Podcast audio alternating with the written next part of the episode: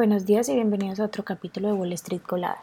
Hoy viernes 29 de septiembre los futuros del Dow Jones subieron un 0.5%, los futuros del S&P 500 subieron un 0.5% y los futuros del Nasdaq bajaron un 0.7%, mientras que los futuros del petróleo estadounidense subieron un 0.9% hasta los 92,53 dólares el barril y los futuros del Bitcoin bajaron un 0.30%.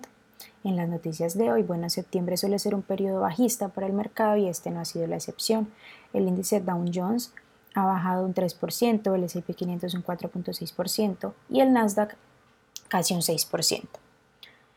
En otras noticias, bueno, el camino para evitar un cierre de gobierno federal se está estrechando con la fecha límite pendiente a mediodía del domingo.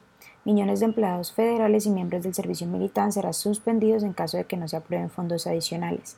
La SEC funcionará con una supervisión mínima del mercado y la publicación de algunos datos económicos podría retrasarse.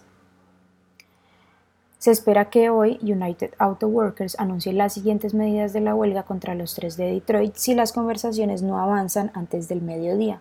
El sindicato inició las huelgas el 15 de septiembre en tres plantas de ensamblaje y amplió los paros a 38 centros de piezas y distribución la semana pasada.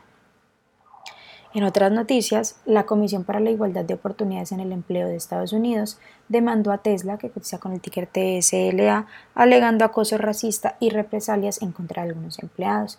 Esta no es la primera vez que la compañía recibe una demanda de este tipo.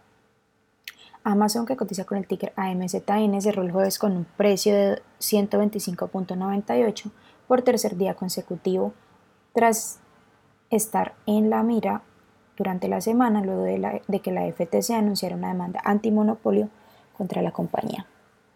Nike, que cotiza con el ticker NKE, subió un 7.9% tras el cierre del jueves, ya que los beneficios trimestrales superaron las expectativas de los analistas. La compañía reportó una EPS de 0.94 sobre ingresos de 12.94 mil millones de dólares. En otras noticias, las acciones de Anheuser-Busch, que cotizan con el ticker BUD, subieron un 3.9% después de que Bank of America elevara su calificación, afirmando que se acerca un punto de inflexión en los márgenes de la compañía. Las acciones que tenemos hoy con predicción bullish son Obgyn, que cotiza con el ticker OPGN y ha subido más de un 190%, Blue Apron Holdings, que cotiza con el ticker APRN y ha subido más de un 132%, Novo Interrade, que cotiza con el ticker NVOS y ha subido más de un 90%, y las acciones que tenemos con predicción bearish son Glimpse Group, que cotiza con el ticker VRAR, y ha bajado más de un 43%. Tonex Pharmaceutical, que cotiza con el ticker TNXP, y ha bajado más de un 31%. Y Dynatronics, que cotiza con el ticker de YNT, y ha bajado más de un 30%. Esas son las noticias que tenemos para hoy antes de que abra el mercado.